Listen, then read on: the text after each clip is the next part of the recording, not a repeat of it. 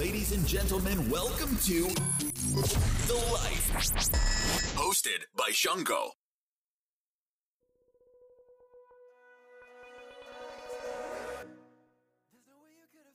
皆さんこんにちは。ザ・ライフへようこそ。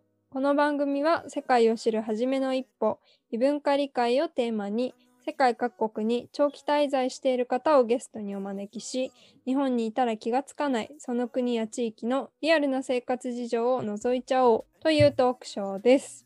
はい、よろしくお願いします。はいお願いします。今回は、えっ、と、アルゼンチンと香織さんですね、とお話をした後のアフタートークになります。はい、まだまだあれですね、余韻が冷めないぐらいの熱い話が聞けましたけれども、ちょうど今ね、この収録をしてるのが12月、まあ、半ば、そろそろ下旬かなって頃なんですけど、うんうん、クリスマス近いですね。そうですね、いよいよ。ねクリスマスといえばサンタさんからのプレゼントですけど、はいはいはいはい。どうどうです？なんか思い出とかあります？いつ頃気づいたサンタさんあおる。ー、大人な、大人な話しちゃう。ん大人の話。な裏話。さん事情。そうね。まあ、多分これを聞いてる人はね、多分、まあ、少なくとも小学生うん。低学年とかいないからね、多分大丈夫でしょう。大丈夫だと思う、うん。えっとね、気づいたのはね、うん。あんまりね、ちゃんと覚えてないんだけど、うん多分ね、小学校の2、3年くらいだったと思う。うんうーん。ああでも早め？まあ妥当？うん、まあでもそんなもんじゃない？多分、うんうんうんうん。そうそうそう。で、なんで気づいたかっていうのも、自分ではね、なあんまちゃんと覚えてなくて、うんうん。なんかそのよく聞くのはさ、あの、見ちゃったみたいな。お父さんさんが置いてるの見ちゃったとかさ、とかちょっと後ろの部屋に置いといてあったみたいな。そうそうそうそう。とか、よく聞くけど、俺は うん。多分そういうのじゃなくて、多分ね、友達？もうそれに気づいた友達うんが言ってきたみたいなもう最悪なパターンですよね。よそから聞いちゃったってやつ。そうで多分よそから聞いてでそれを多分ね親に聞いたんだよね。あのお父さんお母さんがサンタって本当みたいな。うん、かわいい。でも親からしたらそんなんさなんかめっちゃ困るじゃん。タジタジするわけじゃん。うん、そうだね。小2小3ってさ結構なんかそのまあ親としてもさそろそろ気づく年頃だなみたいな、まあ、余計反応に困る年頃だと思うけど確かにまあそれでなんか多分ねなんとなくあそうなんだなって気づいたんだようね。ーん、なるほどね。はい。どうですか？ひとみさんは？私はね、多分私もね、気づいたの小学校低学年うんうん。3年生ぐらいかなって思うんだけどなんか明確になんかこれがきっかけでもうパッと分かったって感じではないんだけど。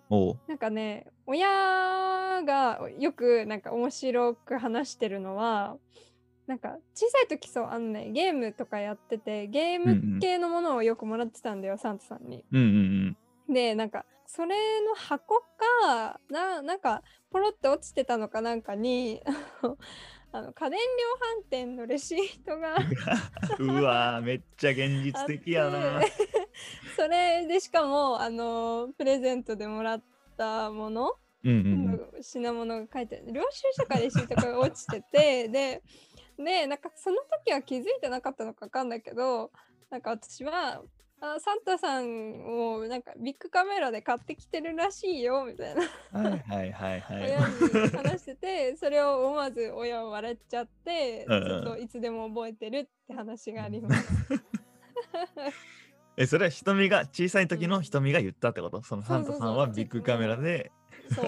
多分ねその時はねギリ気づいてなかったんじゃないかな。その時にあそう。サンタさんもビッグカメラで買ってたって、ーなかなか珍しいエピソードですね、それは。うん。パンチが効いてるパンチありますね。うん。ということで。はい。早速ね、アルゼンチンの アフタートークに入ろうかなと思うんですけれども、はい。まず俺からうんうん気になったことは、やっぱりね、恋愛観はすごく日本と違いすぎるって思った。うんスペイン語でさ、友達ってアミーゴって言って、うんうんえっ、と、彼氏、彼女はノビオスっていう別の言葉がそうそう、ノビオスって。別の言葉なんだけど、もう、あ、なんだっけな、アミゴビオスって言ってたね、かおりさん。うううんそのそうそう、2つをくっつけた造語、アミゴビオスっていう、うん多分日本語で言うとさ、友達以上恋人未満。なんかもうそのさ、かんその言葉がまず単語としてあるのも、なんかその文化の表れだと思ったし、ね、確かに。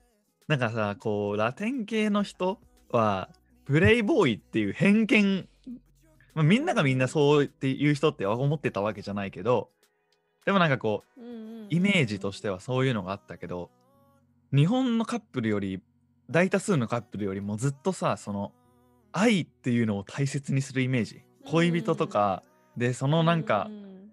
その中で、体の関係っていうのがめちゃくちゃ重要なんだなっていうのをね、こう聞いてて思って、うん。なんか単なるプレイボーイじゃねえんだなっていう、なんかプレイボーイっていうのを使うのがそもそもなんか違うのかなって思ったの。そうね確かに。なんか、うん。なんかいわゆる装飾系みたいなものって多分向こうの概念にはなさそうじゃない、なさそう。ん、なんか家族とかなんかまあそれこそ仕事とかうんうん。勉強っていう、そういうなんか必要不可欠なジャンルの中に、なんか愛とか恋が入ってそうなイメージ、う。そうだね。うん、もうなんかさ、友達以上恋人未満って日本でさ、ないよね。うん、えそうねまあでもなんかその、うんあ、まああるか。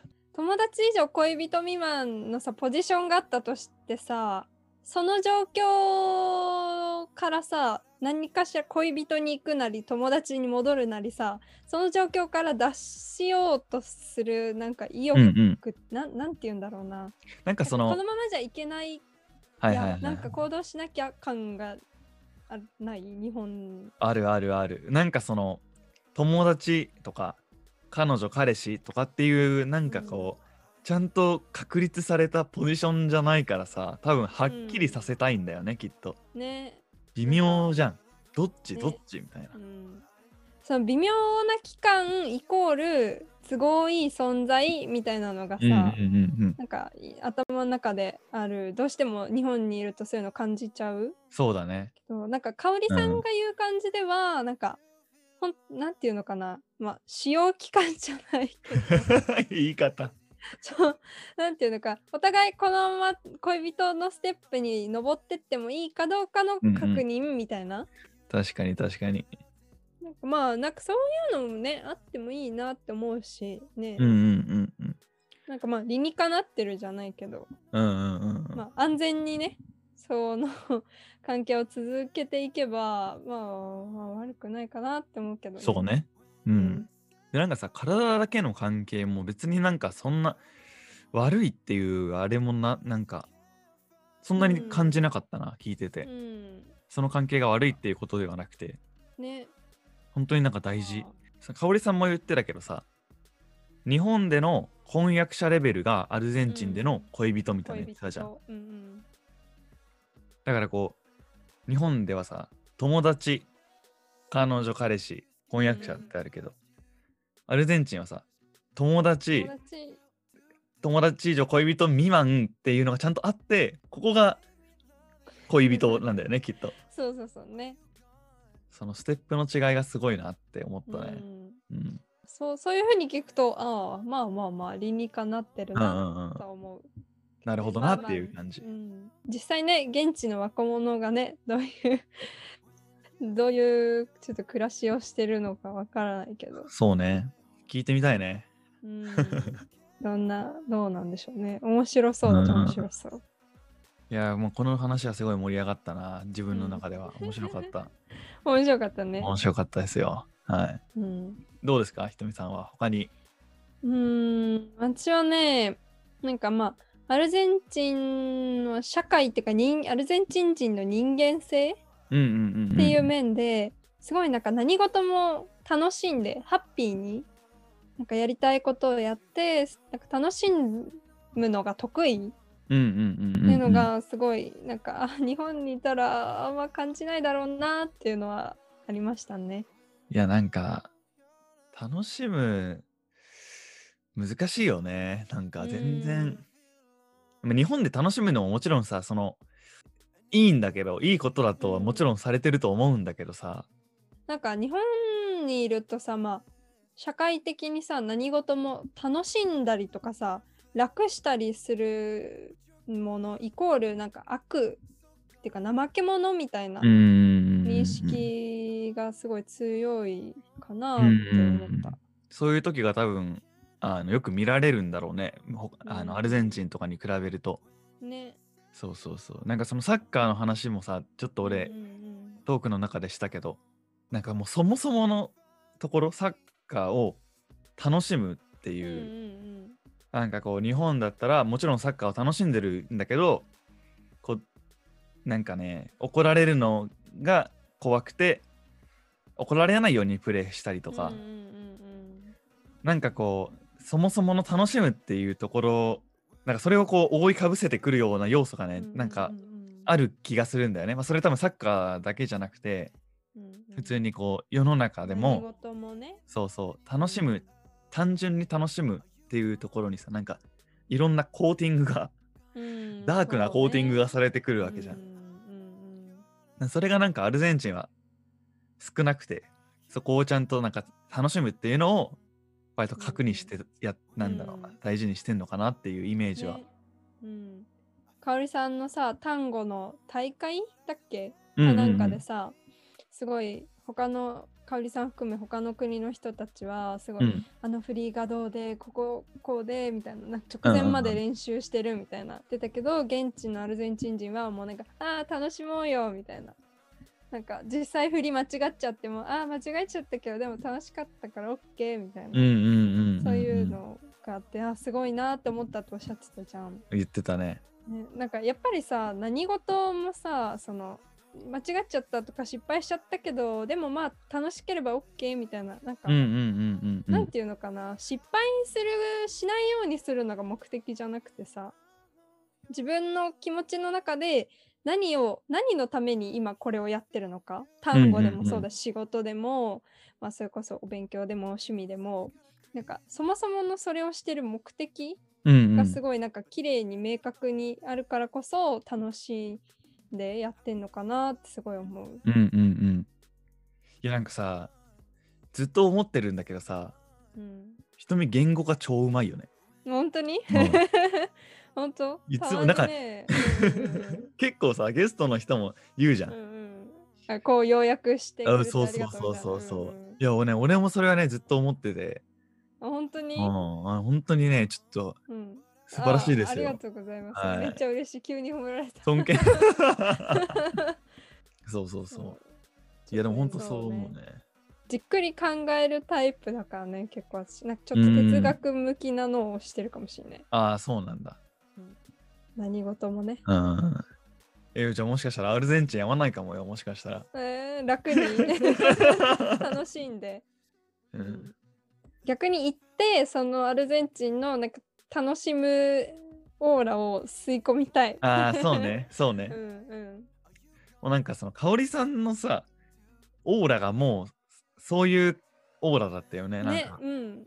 なんな難しいなこれまた言語化するのが難しいんだよでな。もね、わかる。なんか、香織さん、香織さんがそういう方だからこそアルゼンチンに会うのか、うんアルゼンチンに行ったから香織さんがそうなったのかはちょっとわからないけど、うんうんうんうんうん。なんていうのか、なるべくしてなった香織さんのうんうんうん発言とか考え方っていう感じはした。素敵だよね本当うに。ん。なん、かもう元気もらえるじゃん話してるだけでさ。うん。なんかいいのよみたいな。そうそう。こうなんか自分が落ち込んでる時とかなんか考えすぎてる時にさこう光を差してくれる、そう、そうね。方だよね光太陽。うん、なんかなんていうの？雨が降った次の日の朝のなんか葉っぱの上に乗ってる梅雨にキラキラ降り注ぐ光みたいな想像力がすごいわな。なんかそんなみずみずしい光を感じる。うん、ほんとね。うん、すごいよね。もうやっぱ、アルゼンチンの文化とか、アルゼン半分もうアルゼンチン人だよね、多分、香織さん。そうだね、うんもうねなんか染み込んでるよね、うんうんうんきっと。うん。でもなんか、どうなんだろう。逆にさ、アルゼンチンうんとかそういう国でさずーっといて日本に来たらどう感じるんだろうね確かに新鮮でいいうんいいなって思うのかそれともちょっと窮屈だなって思うのかアルゼンチンに住んでてちょっとお気楽すぎないって思っちゃう人ならもしかしたら 合うのかな。ああそうね。そうね。うんうんうん。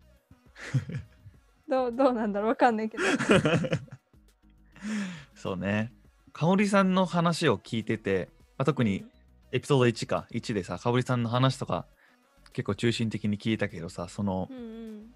飛び込む勇気とかさそのパッションとか、実際香織さんは行動を起こして何もないところから、まあ、いろんな苦労を積み重ねて今ああやってさ単語の歌手として活躍されてるわけじゃん。うんねうん。そういう香織さんがさ行動すれば道は開けるって言ってたけどその言葉すっごい説得力あるなって思ったんだよね。もうなんかまあ今までそうなんか他の国の方のお話聞いてきて、まあ、もちろんなんかその方たちもさすごいいろいろね悩まれたりとかうん。いろんな経緯があって行かれたんだけどなんかす香織さんの場合本当になんかもうなんか何もない状態でなんかすっぽんぽんの状態で飛び込んでる、そっからねなんとかなんか、ねここまで来てうんうんうんうんなんか。そのもう勇気さえあればどうにかするんだみたいなうんうんうんうんうん感じうん。がすごいもうかっこいい。すごいかっこいいよね本当に。うん見習いたいしうんなんだっけ1ヶ月2ヶ月後にしじゃあ1ヶ月後に死ぬとしたらどうしたいかって香織ねさん考えてたよね。うんそうね。どうどう？もし自分がまあ1ヶ月後とかじゃなくても、うん。まあ、今いる環境とは全く違うことうんうんうん。チャレンジできるとしたらな、うん。何をしたい？何しにどっかに飛び込みに行きたい？え難しい質問ですね。ちょっとちょっと前に諦めかけた夢とかでもいいし、でもそれをやっぱり今年行くはずだったうん。海外の留学じゃない？やっぱり。おうん。カナダへ飛び込みたい。カナダへ飛び込みたいね。カナダへ飛び込んでその土地の空気吸って、うんその生活にまみれてでそこでいろんな人と世界中の人と勉強していろんな価値観取り入れてうんそうね将来的にはそのなんていうのかすごい漠然としてるけどさ、うんこうもう世界世界を舞台に働きたいわけですよ。うんうんううんんそうね。うんうんそうそうそう。まあ、だからそれは漠然としてるけど一こう一番現実的なところはそこかな。あとはねやっぱ南米とアフリカに行きたいっていう。うん、おお、アフリカ？アフリカだとどこら辺に行きたい、アフリカだとえマダガスカルとか行きたいね。おお、えー、島？島。マダガスカルはね、ちょっと気になってます。なんかツイッターかなんかで写真とか見たんだけど、もうなんか本当に自然、なんかもう地球、地球っていう感じ。なんていうのかな。うんうんもうん自然を見たい。うそう、自然はそう、大大好きなんだよね、本当に。うんうんうんだからアフリカとか南米行きたいですね。まだ行ったことないし。うん。うん。うん、そうね。ちょっと遠いからね、チャンスが、ね。そうそうそうそう。どうですか、ひとみさんは？そうね。今までの人生でうん今までの人生で？いやなんかこうじゃあ一生のうちにこれだけは成し遂げたいみたいなのある？なんかこう普通に旅行とかでもいいし、うんうんうんなんだろう私生活でもいいし仕事系でもいいし。ねえな成し遂げたい。えもう壮大な夢みたいな感じ？うんうんうん。もう語っちゃいましょうここは。語っちゃう？なんかまあじ現実的かどうかとか実現できるかどうかは別として、うん。なんかアメリカのうん。学校に行って、博士号を取りたい。お取れるよ。取るよ、うん。取るよ。うん。取る？私取れる。うん。取るよ。かっこいい。そう、うん。取るの？私は。そそういう勉強の話になっちゃうね。う勉強自体は好きですか？うん。私はね、高校生とか中学生の時に、それこそうん。嫌いな教科とか苦手な教科とかあったけど、うんうんうん。全般的に勉強するのは好きかもね。ああそうなんだ。好きそう。なんかそのなんかわからない問題とかめっちゃわかるまでやりそそうなんかそうなのよ。なんかなんでだろう。ちっちゃい時からそうだったんだけど、うん。どうして？とか、うはいなんで？はいはいはいはいがね、はい結構口癖だったかもしれない。アメリカに行きますはい。はい宣言しました。いきます。はい。行きます。博士号 PhD 取ります。して博士号を取ります。はい。これはもう香織さんを見習ってもう行くと。どんなことがあっても丸裸で行くと。で取ると。そそして香織さんに報告をすると。うする。金なんか気にしない住むところも気にしない。とにかくそれを実現するのみ。うんもうあの命だけは削らないように。うん、うん、そうね。ちょっと、うん、ちゃんこと健康体でそうね。ことは約束して。はい。いや本当学ぶことたくさんありましたね。香織さんから。尊敬するのはもちろんだけどなんていうのかな。すごいロールモデルにしたくなる。そうね。